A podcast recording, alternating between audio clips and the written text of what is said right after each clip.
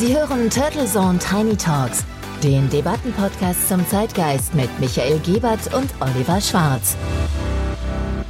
Guten Morgen und herzlich willkommen zur Episode 111 der Turtle Zone Tiny Talks. Mein Name ist Oliver Schwarz und zusammen mit mir begrüßt Sie auch heute wieder mein Co-Moderator Dr. Michael Gebert zu einer neuen, frischen Zeitgeistdebatte. Ja, guten Morgen und es ist wieder Montagmorgen an diesem sehr verschneiten 23. Januar. Ich glaube, der ein oder andere hat sich gewünscht, dass es jetzt auch mal vorbei ist, dass es losgeht mit der nachweihnachtlichen Zeit, aber der Schnee ist da und wir freuen uns natürlich, dass auch Sie, liebe Hörerinnen und Hörer, wieder an unserem wunderbaren Podcast-Format dabei sind, an den Empfangsverstärkern sitzen und eingeschaltet haben.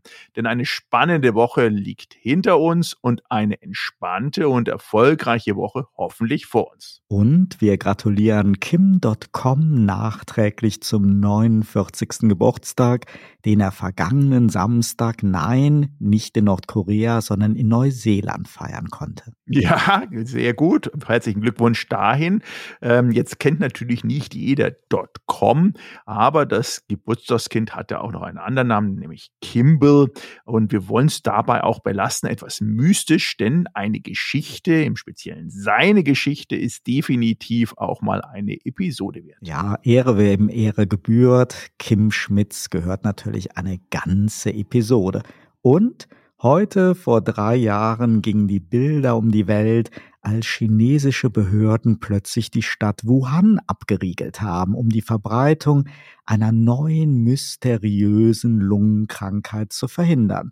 So wurde Covid-19 plötzlich in unser aller Leben katapultiert und schon Ende Januar setzten dann Hamsterkäufe nach Handdesinfektionsmitteln ein. Der Rest ist Geschichte. Ja, der eine oder andere, inklusive meiner Wenigkeit, könnte auf diese Geschichte zumindest verzichten, denn äh, ich empfinde die letzten zweieinhalb bis drei Jahre so ein bisschen als geklaute Lebenszeit und weigere mich schon fast persönlich, mein richtiges Alter auch anzugeben, sondern das immer minus drei zu nehmen.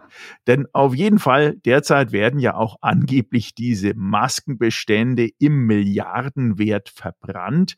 Das ist auch übrigens eine eigene Geschichte wert, denn wir haben ja ein bisschen was auch mit dem Textilbereich zu tun und da gibt es auch einige wirklich spannende Geschichten über die letzten zweieinhalb bis drei Jahre bis hier, was denn mit diesen ganzen Masken passiert ist, wie die gelagert wurden etc. etc. Auf jeden Fall drei Jahre, die vieles verändert haben und auch gewissermaßen ein großer Stresstest global für die Politik und die Gesellschaft waren. Absolut. Auch diese Pandemie ist definitiv mit etwas Abstand sicher nochmal eine Gesamtbetrachtung wert. Und es wäre mal spannend zu erfahren, Michael, ob sich das beliebte VOG-Modell von Silit mit dem lieblichen Namen Wuhan weiterhin gut verkauft. Ja, Nomen est Omen, da müsste man ja wirklich mal schauen, denn gerüchteweise hat ja die Pandemie ihren Weg auf einem chinesischen Wildtiermarkt begonnen. Und wir werden also demnächst etwas vorsichtiger sein, wenn wir für liebliche Zutaten, in dem Fall für unser nächstes Wokgericht, einkaufen werden. Denn die schmackhafte Fledermaus ist von der Einkaufsliste bis auf weiteres gestrichen. Besser ist das. Aber wir wollen hier natürlich keine humoristische Verharmlosung der Pandemie vornehmen. Zu viele Menschen sind daran gestorben oder leiden auch heute noch darunter. Zu viele Belastungen haben wir in den drei Jahren erlebt. Du hast es ja zu Recht gesagt. Es kommt einem ja wie ja verlorene Lebensjahre vor. Ja, und es gab eben auch diese schwerwiegenden gesellschaftlichen Verwerfungen. Zu viele kleine Unternehmen und Freiberufler haben die Einschränkungen nicht überlebt und von den enormen Kosten wollen wir wirklich erstmal gar nicht sprechen. Ja, sehr wahr. Und äh, wie du angesprochen hast, ob von, mit oder durch Corona gestorben, geschädigt oder Long-Covid immer noch sozusagen ertragen müssen. Das Thema ist auf jeden Fall noch nicht von der Tagesordnung und ich glaube aktueller denn je. Und der eine oder andere Bekannte aus unseren Hörern und Hörerkreis oder auch selbst hat damit zu kämpfen und äh, kriegt das im täglichen immer wieder mit. Denn selbst wenn das schon fast äh, auch ein Dammbruch war für immer neue schwindelerregende Ausgaben, für die Zeitenwenden oder entsprechend auch die Sondervermögen, die dort geschaffen wurden. Aber was gab es denn noch? Denn heute vor genau 119 Jahren wurde zum Beispiel erstmals in der Seefahrt ein funktelegraphischer Hilferuf per Morsezeichen abgesetzt. Und von dem britischen Passagierschiff RMS Republic wurde das dann ausgesendet, das im Nebel von dem italienischen Dampf Florida gerammt worden war. Wow, apropos Telegramm. Diese schöne Kommunikationstechnologie wurde in Deutschland ja zum Jahreswechsel leider ziemlich still und leise beerdigt. Ein paar aufgeweckte Zeitgenossen haben sich dann noch in letzter Sekunde Telegramme zugesendet und die dann bei Facebook und LinkedIn auch gepostet. Ich bin wirklich schon ein wenig traurig, Michael, dass ich das zu spät mitbekommen habe. Das wäre noch wirklich doch so ein schönes Weihnachtsgeschenk oder ein schönes Andenken an die Telegrammtechnologie gewesen. Der Preis für ein einfaches Telegramm mit bis zu 160 Zeichen betrug übrigens zuletzt 12,57 Euro und mit Schmuckblatt 16,67 Euro. Das wäre doch auch eine wirklich tolle Idee für Elon Musk. Mit so einer schönen Tweetgebühr könnte er seinen Laden doch in Blitzesgeschwindigkeit sanieren und uns würde so manche Twitter-Kakophonie erspart. ja, dazu fällt mir gleich zwei Sachen ein. Zum einen natürlich, liebe Hörerinnen und Hörer, wir reden von dem Telegram und nicht von der App Telegram. Äh, obwohl das ähnliche Namensstrukturen sind, denn die App Telegram, ohne hier Gerüchte in die Welt zu setzen, ist natürlich nicht irgendwie kaputt oder beerdigt worden. Aber äh, für äh, jetzt die neue Interpretation von Twitter und damit auch dem neuen aktuellen, zumindest noch im Chefposition sitzenden Elon Musk wäre das durchweg spannend, weil man dann vielleicht den Tweet ausdrucken kann. Wobei die Idee, Oliver, ist auch nicht so wahnsinnig neu, denn ich erinnere mich, in den Frühzeiten von Twitter gab es das Twitter-Buch und das Twitter-Buch hat dann alle Tweets des letzten Jahres also das konnte man noch machen, in Buchform indiziert rausgebracht. Also insofern ähm, kann man die Sachen wieder hochholen, aber es ist eine tolle Idee und äh, auch vielleicht Gebühren mal wieder für E-Mails hatten wir auch schon. Oh ja, oh ja, Michael, zu den guten alten BTX-Zeiten, da haben wir für eine E-Mail damals 10 Pfennige bezahlt. Da kann ich mich noch sehr gut dran erinnern.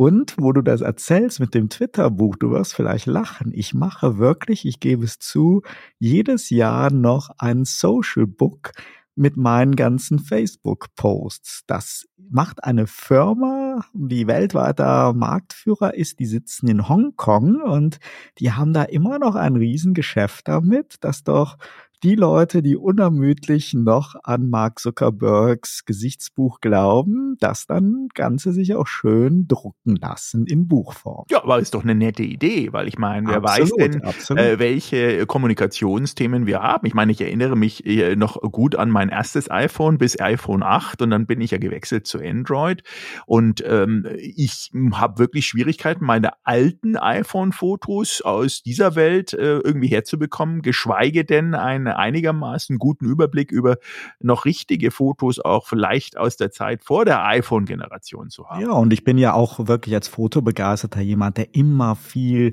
auch Fotoalben hatte. Und also ich finde das, wie gesagt, auch eine, eine nette Sache und definitiv. Also das Ganze ähm, im Regal zu haben und da mal drin zu blättern, ist auf jeden Fall ein sehr, sehr schönes Andenken. Und wie man das hört, soll das in Amerika übrigens auch so wirklich sein, dass äh, viele das auch verschenken, wirklich zu Weihnachten. Ja, das ist auch ein schönes Geschenk. Also am Ende des Tages kann ich mich dir so richtig vorstellen, wie du da vor dem großen Kamin sitzt, äh, eine kleine alte Pfeife anmachst und dann in deinem sozialen Fatzebuck hindurchschlenderst. Aber Spaß beiseite. Äh, natürlich gerade uns jüngeren Hörerinnen und Hörer, das ist alles so ein bisschen fremd, denn ähm, ob wir jetzt über Musikkassetten oder die Sammlungen von VHS-Kassetten in einem Keller reden.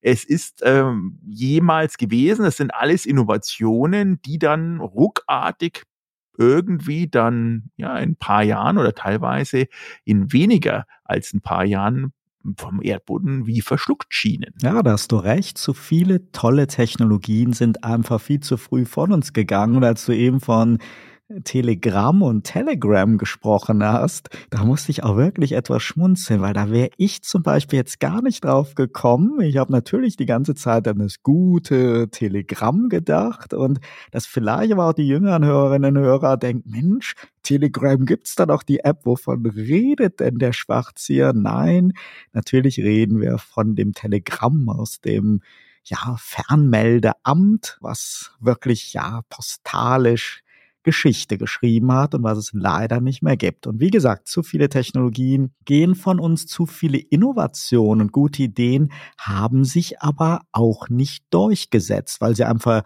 ihrer Zeit voraus waren oder es eben auch andere Hürden gab. Manche haben es dann ja Jahrzehnte später erst so zum Durchbruch geschafft, zum Beispiel das Fernsehen das Fax oder das mobile Telefon, das glaubt ja auch keiner, wann eigentlich diese Technologien entwickelt worden sind und wie lange es dann gedauert hat, bis die sozusagen aus der ja, Entwicklungsküche heraus sich dann zu einem Massenmedium entwickelt haben. Ja, absolut. Und ich glaube, es macht äh, es durchaus spannend, da mal zum einen diese Technologiezyklen ein bisschen genauer anzuschauen, ein bisschen in die Historie reinzugehen und die Erinnerungen zu wühlen. Also Lass uns doch mal einsteigen, warum denn so viele Tech-Innovationen scheitern oder gescheitert sind. Denn es ist ja nicht immer so, dass sie von irgendwie etwas Besseren oder einer möglichen Weiterentwicklung abgelöst wurden, sondern schlichtweg nicht mehr existieren. Und manche guten Ideen schaffen es dann oft auch erst gar nicht, sich durchzusetzen oder verschwinden dann einfach auch viel zu schnell wieder. Einverstanden. So machen wir das nach einem kurzen Sponsorenhinweis. Dieser Podcast wird Ihnen präsentiert von Visual Communications Experts. Wir bringen Sie auf Sendung. Video, Livestreaming, Webinare und Podcasts. Ihre Experten für Audio und Video in der Unternehmenskommunikation. Weitere Informationen unter www.visual-communications-experts.com. Sie hören Turtle Zone Tiny Talks und wir sprechen heute über gescheiterte Technologieinnovation und über Tech-Ideen, die viel zu früh wieder von uns gegangen sind oder sich einfach nie so richtig haben durchsetzen können. Ja, wenn du das so sagst, ich habe jetzt in äh, der kurzen Pause während unserem Sponsorenhinweis mal nachgedacht, dass ich glaube, hat sogar schon eine Art Wortschöpfung, nämlich der Clubhouse-Effekt. Wow. Also Clubhouse, da müssten wir noch mal reingehen. Das ist natürlich schon auch ein Audioformat, was mal, und da waren, glaube ich, unsere Hörer und Hörer auch schon aktiv dabei, einen extremen Hype hatte. Und äh, diese wissenschaftliche Kategorisierung, die könnte man dann auch da wirklich hineintrichtern, denn trotz der Geschichte eines großen Erfolges von Audioformaten wie Podcasts, ähm, aber sag mal, was war denn dieses Clubhouse-Ding und warum hätte es dann doch ein Selbstläufer sein müssen? Oder, andersrum gefragt, warum waren wir beide eigentlich von dem Ding schon von Anfang an irgendwie skeptisch angetan? Ja, Michael, da hast du völlig recht und ich bin auch überrascht. Die App ist zumindest hier in Deutschland mittlerweile wirklich eigentlich mausetot und es waren ja wirklich alle am Anfang am Start. Der Hype war immens und der Ansatz ja auch irgendwo vielversprechend. Ich war vor einigen Tagen da nochmal aus Neugierde drauf, habe die App geöffnet und die App konnte mir nicht einen einzigen Audio-Event vorschlagen. Ich habe da mal einen Screenshot gemacht und ich bin da wirklich auch vernetzt in Clubhouse. Und wörtlich sagte mir die App, wir konnten keine bevorstehenden Veranstaltungen finden, die wir empfehlen können.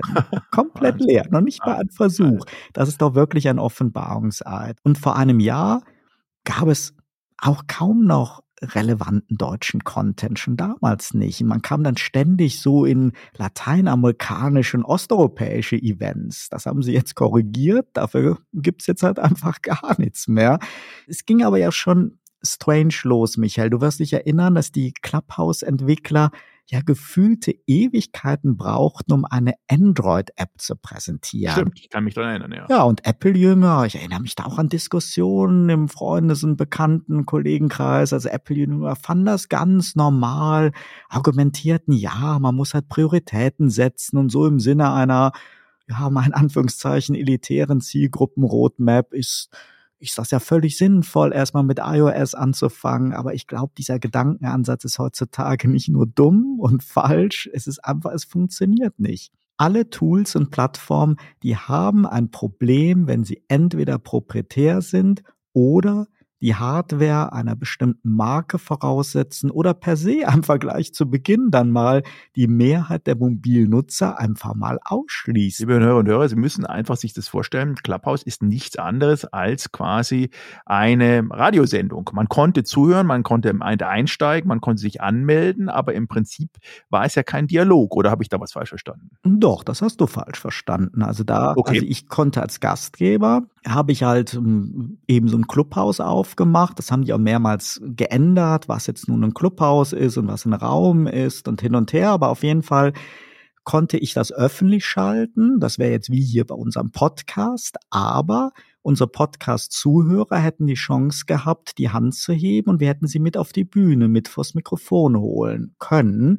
Und man konnte den Event auch so einstellen, dass es halt mehr war wie ein, wie ein Meeting, wo halt alle sich dran beteiligen. Ein bisschen so, wie wir das halt kennen von Videokonferenzen, wo wir ja auf der einen Seite das Online-Meeting haben, wo ja vorgesehen ist, dass alle Kameras und Mikrofon anhaben und auf der anderen Seite das Webinar haben, wo eigentlich ja nur die ja, die Referenten, die Experten die Kamera anhaben und die anderen Teilnehmer fragen dann per Chat. Und das war hier auf der Audioform wirklich beide Formate integriert. Man konnte das so oder so anlegen und man hat jederzeit jeden auch mit auf die Bühne holen können, dem das Mikrofon geben können, beteiligen können. Ja, aber das sind ja Features, die gab es ja schon mal. Und wenn ich das jetzt mal vergleiche mit jetzt Twitter, ohne dass jetzt irgendwelche neuen Features bei Twitter dazugekommen sind, ähm, also das aktuelle Feature bei Twitter ist ja auch, dass man so Live-Sendungen macht und einlädt und auch unser ähm, erwähnter Kim.com ist ja da auch einer, der immer relativ viel Zuhörer gewinnt. Äh, ist es dann sehr ähnlich? Ja, aber das ist doch nicht, aber das ist doch ein Clone. Also das ist okay, also es ist genau das gleiche in Grün, oder? Okay, meine, Clubhouse waren auch nicht die ersten, aber damit ist halt dieser Hype auf dieser Podcast-Welle, auf dieser Audiowelle losgegangen. Im Prinzip ist das ja keine Raketenwissenschaft, was die da gemacht haben. Die haben es halt in eine App-Form gebracht und die haben es halt vermarktet und haben mit diesem üblichen Verknappungsmarketing am Anfang eben diesen Hype erzeugt. Aber dass es denen so wenig gelungen ist, dass wirklich auch international mit Leben zu erwecken. Und es ist ja keinesfalls so, als wäre das jetzt nur ein deutsches Phänomen, dass es hier tot ist, aber in Amerika äh, noch am, am Leben wäre, sondern Clubhouse ist wirklich aus diesem Mega-Hype auch wieder ein Megatal gestürzt und das hat mich schon verwundert. Und es liegt eben nicht daran, dass die technische Probleme hatten. Also ich halte wie gesagt, nach wie vor für einen Riesenfehler, dass sie gestartet sind nur mit iOS. Mhm. Ich glaube immer noch daran. Also A ist das kein Hexenwerk, beide Betriebssysteme zu unterstützen dann hätte man eben den Launch ein bisschen verzögern müssen. So komplex ist diese App ja nicht. Was wäre Mobilfunk ohne Roaming? Du schneidest dich ein, du schneidest dich ein. Aber ich sag mal, um das Thema Clubhouse abzuschließen, wir haben gesehen, es ist also anscheinend in dieser App, ähm, in dieser App Nation nicht unbedingt äh, immer erfolgsversprechend, auch wenn es am Anfang äh, sehr, sehr viele Downloadzahlen gibt oder auch Fehler, wie du erwähnt hast, mit iOS und Android. Weil man muss ganz klar sagen, Clubhouse wurde ja auch zwar von prominenten Pinterest- und Google-Mitarbeitern gegründet, hatte auch von Andreessen Horowitz eine, eine Riesenfinanzierung gleich mal am Anfang mit 12 Millionen, ist dann am Schluss im April 21, kann ich mich dran erinnern, irgendwie nochmal mit 4 Milliarden bewertet worden. Aber es war auch trotz äh, VC-Geld einfach schlichtweg eine Katastrophe. Ja, und sie haben halt wirklich nie Strukturen geschafft. Und äh, dann können wir auch wirklich Clubhouse verlassen. Oder das ist etwas, was halt für viele andere ja auch gilt. Man kann nicht meinen, aus dieser sogenannten Start-up-Garage heraus einfach mal so ein Tool hinzusetzen und das ist dann Community selbstverwaltet. Ja, nicht nur das, sondern auch wenn da gerade Amerika irgendwie ähm, auch Celebrities es an, am Anfang wie was ich, Kevin Hart und so weiter mitgepusht haben und bei uns natürlich auch sofort eingestiegen sind, lustigerweise auch nicht nur Prominente, sondern auch Politiker. Also eine Saskia Esken, Kevin Kühner, Lindner, ja. äh, Dorothea Bär, die und äh, die fanden das ja alle super und haben das auch sofort quasi quasi in ihre äh, Kommunikationskampagnen mit eingebaut. Das war, fand ich immer sehr faszinierend, wie der dann sofort aufgesprungen sind. Mhm. Sie haben es dann halt auch schnell gemerkt, dass das halt irgendwie halt auch wieder versandet, dass es nicht strukturiert ist. Meiner Meinung nach einfach wirklich dieses, dass man gleich per se die Hälfte oder mehr als die Hälfte der User ausgeschlossen hat und dass es eben Probleme gab, halt auch mit dem Einladungsmanagement und und und, weil das will man natürlich, wenn man Content hat, wenn man wenn man etwas transportieren will, dann will man natürlich auch dazu einladen, will das Ganze auch publik machen und das ging halt sehr sehr schwierig damit. Ich habe das mal im Vorfeld jetzt unserer Episode nochmal drüber nachgedacht, wie viel Herzblut ich selber an innovative Technologielösungen vergeben habe als Manager, als Angestellter, die es heute alle nicht mehr gibt, obwohl sie zum Teil über Jahre auch sehr erfolgreich waren. Das macht mich schon ein wenig traurig. Ja, und auch, auch wie viel Geld, äh, nicht nur, sagen wir mal, jetzt, wir waren ja von den Startups gerade, aber auch bei ähm, großen Projekten, äh, gerade auch jetzt in Deutschland, die mit einem riesigen Tamtam an den Stand gegangen sind. Da fallen mir zwei ein, können wir gerne eins uns aussuchen. Das eine, magst du dich daran erinnern, ist das Spitzencluster Solar Valley Mitteldeutschland gewesen. Da sind insgesamt über die Zeit und über die Laufzeit Zeit mehrere Millionen, nämlich 120 Millionen und noch mehr geflossen. Und das zweite, vielleicht geläufiger dem einen oder anderen, ist die Toll Collect GmbH, wo insgesamt über 14 Milliarden Euro hineingeflossen sind über die verschiedenen Laufzeiten. Und äh, das sind beides Innovationsprojekte. Das eine ist energiepolitisch, äh, gerade heute aktueller denn je, nämlich Wertschöpfungskette Photovoltaik auszubauen, ähm, gescheitert. Seit 2013 war das am Start. Und das andere ist, ähm, dies vermeintlich ähm, ideale und bestmöglich technisch, technisch bestmögliche Mautsystem auf die Beine zu bekommen, wo dann noch, äh, man erinnert sich vielleicht, eine Daimler mit drin war, eine Deutsche Telekom und auch die französische Cofirut, die sich sozusagen in dem Thema Maut eintreiben sehr, sehr gut schon auch eingearbeitet. Ja, ich erinnere mich natürlich auch, dass da auch wieder sehr viel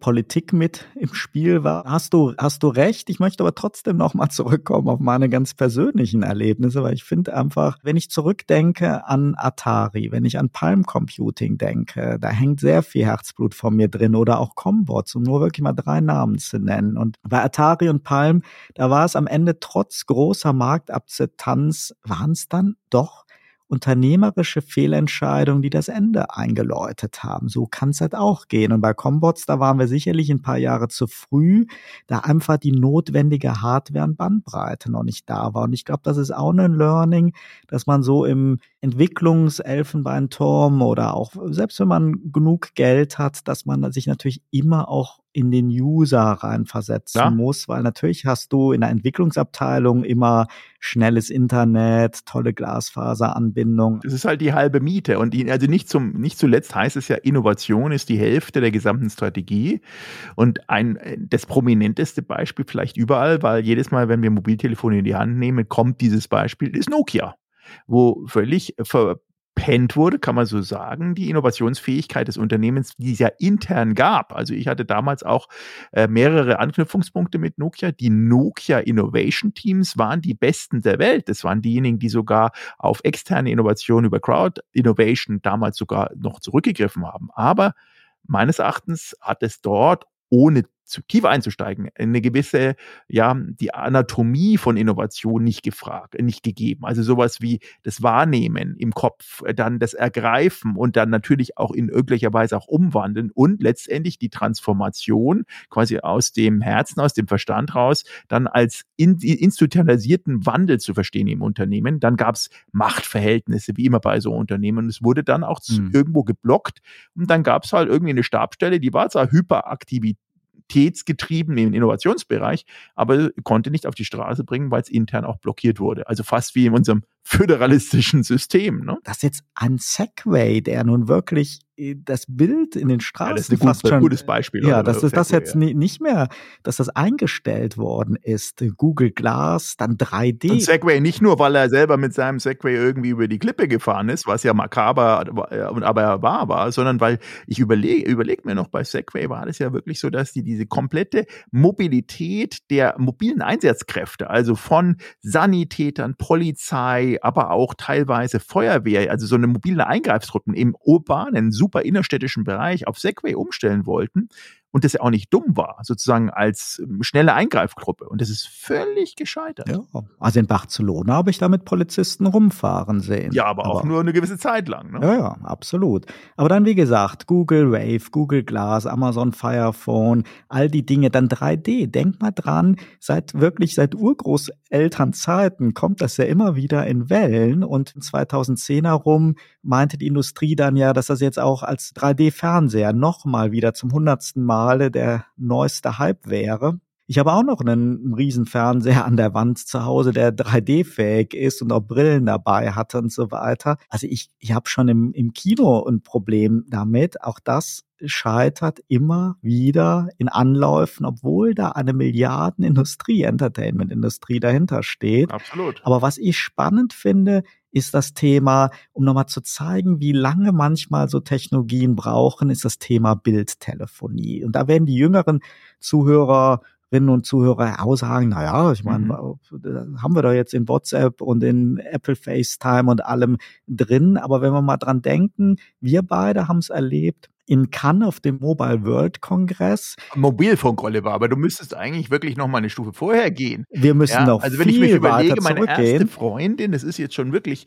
wir reden jetzt über die Jahre 1990, genau, 91. waren die da hatte ich letztens aus meinem Keller Mobiltelefone, nicht mobil, sondern stationäre Telefone mit eingebauter Kamera rausgezogen. Absolut, das berühmte T-View 100 genau. war das. Ein, ja, ja, das hat auch funktioniert. Grausiges Bild, aber es hat funktioniert. Ja, aber das war ja aus, damals aus dieser dieser ISDN-Serie von Siemens und wurde mhm. ja für sehr, sehr viel Geld, das hat, glaube ich, so als Pärchen am Anfang 17, 1800 Mark gekostet. Am Ende genau. wurde es dann irgendwie für 400, 500 dann quasi im Discount weggegeben. Es würde theoretisch sogar noch funktionieren, aber man kriegt es halt außer bei eBay vielleicht gar nicht mehr. Aber, aber wenn man zurückgeht, 1936 wurde der erste öffentliche Fernsehsprechdienst eingeführt. Das war der Beginn der Bildtelefonie, genauso wie es damals ja auch schon Wahnsinn. Fernsehen und es hat dann ja auch ewig gedauert, bis nach dem Zweiten Weltkrieg irgendwann das Fernsehen dann in Deutschland auch wieder losgegangen ist. Und wie gesagt,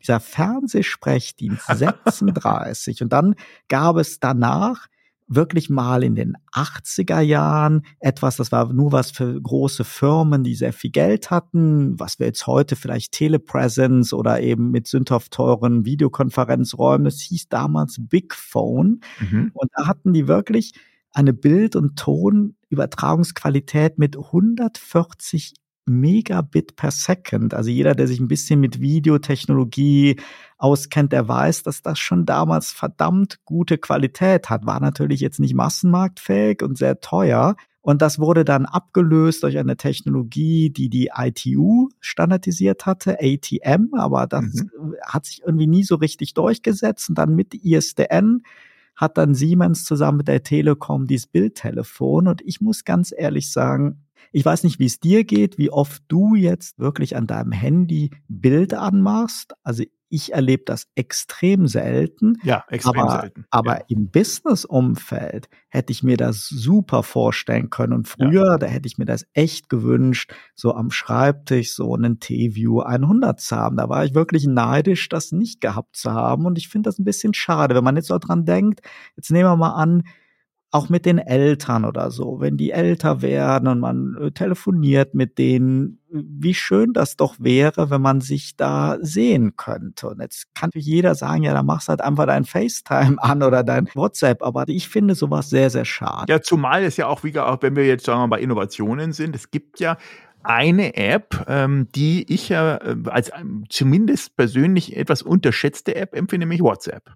WhatsApp hat ja mal eine Delle bekommen, als es noch keine 1 zu 1 Verbindung gab. Aber wenn wir mal ehrlich miteinander sind, dann kann ja WhatsApp wahnsinnig viel. Videografie, Telefonie, ein Verschicken von sämtlichen Datenformaten ähm, zu äh, bis hin zu nur anschauen und dann sofort wieder löschen.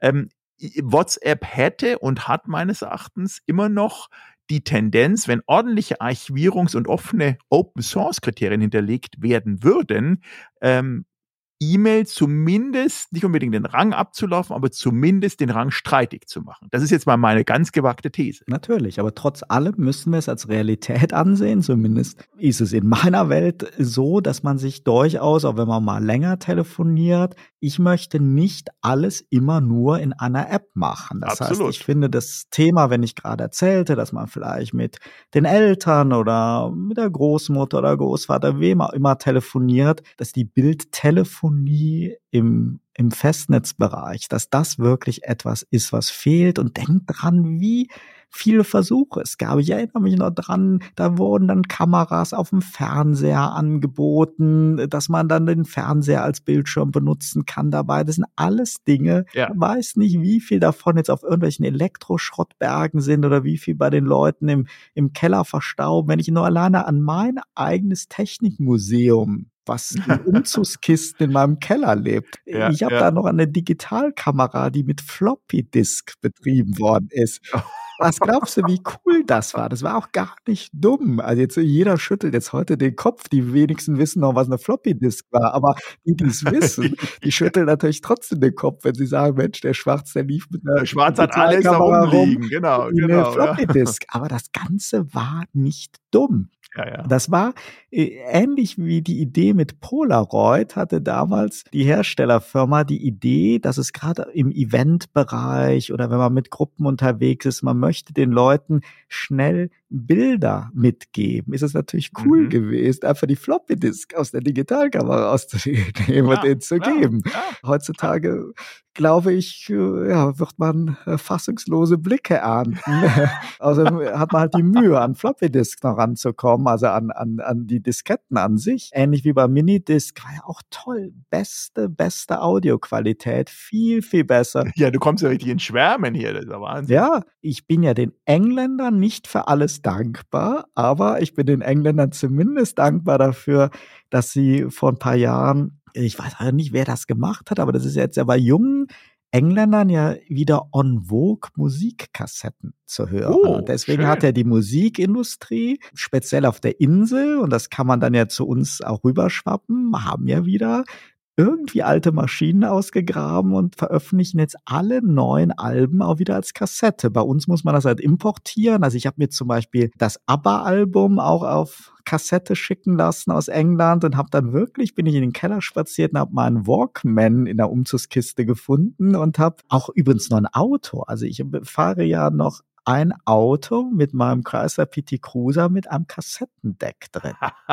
Der hat zwar auch CD und alles, das ist halt wie in Amerika, kennst du ja auch ja, aus Amerika. Ja, ja. Da gab es das ja immer in Kombination. Sehr gut, sehr gut. Und unten auch diese fünf, die man dann drückt und dann kommt immer eine dir entgegengesprungen dann kannst du die wieder archivieren, die anderen drei. Und ich habe dann da reingesteckt, diese ABBA-Musikkassette, die sie mir aus England geschickt haben. Und du glaubst es nicht, dieses Kassettendeck in dem Auto, was bestimmt jetzt schon seit über 10, 12, 15 Jahren nie wieder eine Kassette gesehen hat. Ich glaube, die Kassetten waren schon out, als ich das Auto gekriegt habe. Also ich weiß nicht, ob da überhaupt jemals eine Kassette drin steckte und es lief und es kam ja, Musik raus, ja. Und du willst nicht wissen, wie das Kassettendeck sich gefreut hat, als ah, du das hat sich hast. gefreut wie ein Schneekönig, da bin ich mir ganz, ganz sicher. Aber wenn ich dann noch denke, wie viele Generationen von Videoequipment ich habe, alle möglichen Spezialformate, Betamax, Video 2000, nachher äh, High 8 und und und, alles Dinge, die nicht mehr benutzbar sind oder auch Mini-DV. Da, da, also ich habe noch ein professionelles im Studio, ein professionelles Mini-DV Matz-Deck. Das war auch sündhaft teuer.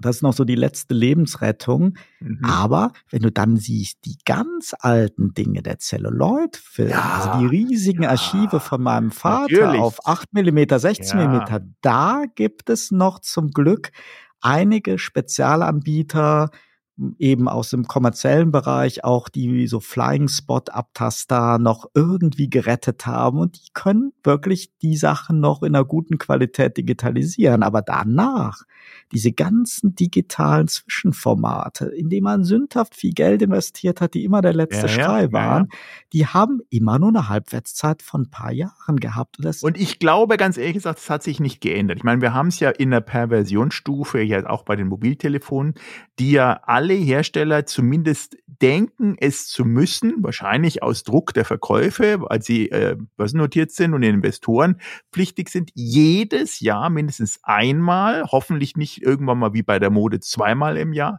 neue Modelle rauszubekommen. Ja. Und das ist äh, neben der Umweltthematik natürlich auch immer wieder eine Kampfansage gegen die alte Generation. Ja, ist auf jeden Fall tragisch, was eben auch wirklich aus innovativen Unternehmen und Marken geworden ist. Und natürlich ist nicht alles tot, nur weil es mal länger aus dem Scheinwerferlicht raus ist. Nein, aber nein. Markennamen, da kann man sich nicht drauf verlassen. Wenn man heute Atari sieht, was auf irgendwelchen Spielekonsolen klebt oder BlackBerry, gibt es ja auch immer wieder. Also der Markenname BlackBerry, das geht ja von einem zum nächsten. Das hat nun nichts mehr mit den innovativen Telefonen von damals zu tun. Da steckt jetzt, glaube ich, auch Android drin und ja. klebt halt nur der Name BlackBerry drauf. Und auch Marken wie Telefunken, Grundig, es klebt jetzt auf türkischen Fernsehern drauf.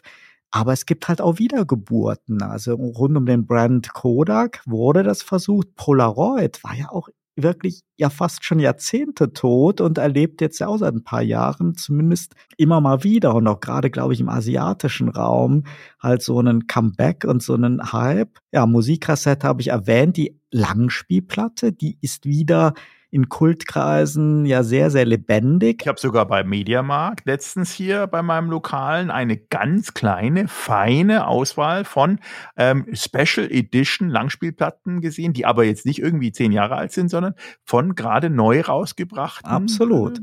Und die, die verkaufen sich auch wirklich gut. Da ist das Problem, dass es keine Industrie mehr gibt, die die notwendigen Pressmaschinen dafür weiterentwickelt und herstellt. Das heißt, der limitierende Faktor ist dort die notwendige Technik. Das sind alles noch gerettete Maschinen und Firmen, die das jetzt fast schon eher so im handwerklichen oder mittelständischen Bereich machen und nicht mehr wie früher, wo ja ein guter Hit hatte ja. Millionenfach verkauft oder millionenfach auch immer wieder gedruckt, klar. Da gab's ja Schallplattenpressfabriken. Das ist halt. Übrigens auch ein Deutschstandort Deutschland, wenn ich einhaken darf. CD-ROMs hatten wir hier eine der in ja. Europa führenden CD-ROM-Fabrik. Allerdings. Also es gab mal eine Zeit lang hier in Deutschland wirklich richtig große Presswerke.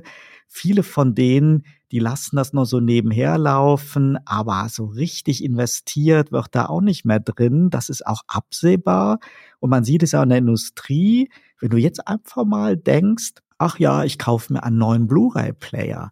Da hast du wirklich, du wunderst dich, wie wenig Modelle es nur noch gibt von den namhaften Firmen, wie wenig da hinterherkommt. Es gibt natürlich immer noch ein großes Angebot, weil jetzt halt immer mehr auch Billiganbieter da reingehen, aber man spürt einfach, da wird nicht mehr mit Herzblut R&D, ja, Effort reingesetzt und der 4K-Standard, das war der letzte innovative Schritt da nochmal, aber es ist absehbar, dass wenn da kein Wunder passiert, ja, dass das auch irgendwann aussterben wird ja, und dann ja, hast ja. du deine riesen DVD- oder Blu-ray-Sammlung im Schrank und kannst hoffen, dass dein Player noch eine Zeit lang durchhält. Ich glaube, da können einige auch von, also singen, beziehungsweise wenn wir mal ähm, ähm glaube ich, jetzt äh, aus dieser Romantik des Schwärmens und der Bestandsaufnahme ein bisschen rauskommen. Die Aufgabe auch wieder an unsere Hörerinnen und Hörer als partizipatives Element mit rausgeben und sagen, lassen Sie uns doch wissen, auf welchen Schätzchen und Schätzen Sie allen Innovationen vielleicht im Keller oder vielleicht auch noch in Ihrer Wohnung, in Ihrem Haus sitzen und auch stolz drauf sind. Wird uns natürlich sehr, sehr freuen, da so ein paar O-Töne von Ihnen über unseren WhatsApp-Kanal zu bekommen, weil äh, ja, Sharing is caring wäre eine tolle Sache, ja. Völlig richtig, Michael. Und da gibt's ja sicher auch tolle Anekdoten. Und ich glaube, da sind wir uns ja alle einig. Es ist ja auch traurig, wenn das auch noch mit Qualitätsverschlechterung verbunden ist. Ich habe es eben schon mit der Minidisc erwähnt, ein heutiges MP3-File oder ein Stream, der kommt nie im Leben an die Klangqualität heran. Bei LPs hatten wir das ja auch, dass die CDs dann auch erstmal ein qualitativer Rückschritt waren für audiophile Menschen unter uns. Letzte Anekdote von mir und wie gesagt, ich kann das nur unterstreichen, die Einladung an die Hörerinnen und Hörer. Wenn ich dran denke, mein erstes Mobiltelefon 1992, ein Ericsson GH172. Jeder kennt das Riesendrum mhm. mit der Schwabbelantenne. Ich sag dir, Michael, du konntest im Zug 1A telefonieren damit, egal wie gedampft die Scheiben waren. Heutzutage bin ich in Karlsruhe zumindest im Netz von O2 froh, wenn ich mit G4 mit dir vielleicht mal ein paar Minuten telefonieren 30 Sekunden ja, genau, oder ein paar genau, Minuten genau. telefonieren kann, bevor es wieder zusammenbricht und die Qualität ist halt lausig verglichen damit. Also wenn man da auch so in das Menü reingeht, dann gibt's ja so im Entwickler unter Menü kann man ja quasi HD oder Hi-Fi Options einschalten. Ich glaube, das ist alles vergebene Liebesmüh von der Sende- und Empfangsleistung her. Also wenn man das Original sieht, was damals diese Drumpse wie dieses GH172, das muss so eine Monster-Empfangsleistung gehabt haben da drin. Ja, ja, wahrscheinlich war das auch uninteressant. Da hast du dir den halben Hirnschädel ah, weggebrannt, aber du hast auf jeden Fall ordentlich telefonieren können, genau. Ja, ich hatte damals in der Nachrichtenagentur einen Kollegen, Kollegen, der war der festen Überzeugung davon, dass man davon nicht nur impotent wird, dass alle Kinder mit drei Köpfen zur Welt kommen. Also wenn ich mit dem Telefon ankam, der ist äh, panisch, hat er versucht, die Weite zu suchen. Ja. Und wer weiß, vielleicht hat er recht, aber ich hoffe, dass jetzt nicht zu viele Leute, die das hören, sagen, ja, vermutlich hat er schon recht gehabt. Jetzt wissen wir, wo es herkommt beim Schwarz, aber ich habe es jetzt so noch nicht spüren können. Ich kann nur objektiv sagen, Mobiltelefonie war noch nie so qualitativ gut und zuverlässig wie damals. Sehr gut. Also Oliver, ich würde sagen, wir haben einen kleinen Ausflug geben können und es gibt da wirklich sehr, sehr viele, was gescheitert ist oder warum die scheitern. Und Sie merken schon, liebe Hörerinnen und Hörer, wir äh, gehen es ein bisschen, äh, sagen wir mal, leichter an, weil man kann es natürlich analytischer angehen, aber ich glaube, der Hörgenuss ist äh, dadurch nicht unbedingt geringer, sondern eher besser geworden. Wir freuen uns auf Ihr Feedback und äh, sind natürlich beide auch schon gespannt, wo es dann nächste Woche weitergeht, mit welchem tollen Thema. Und in der Zwischenzeit, Oliver, würde ich sagen, äh, lassen wir es dabei, wünschen äh, den Hörern und Hörern natürlich alles Allerbeste, bleiben Sie gesund und bis nächsten Montag, wenn es dann wieder heißt, herzlich willkommen zu Turtle Zone Tiny Talks. Turtle Zone Tiny Talks, der Debattenpodcast mit Michael Gebert und Oliver Schwarz. Immer zum Wochenstart auf allen Podcast-Plattformen und auf turtlezone.de.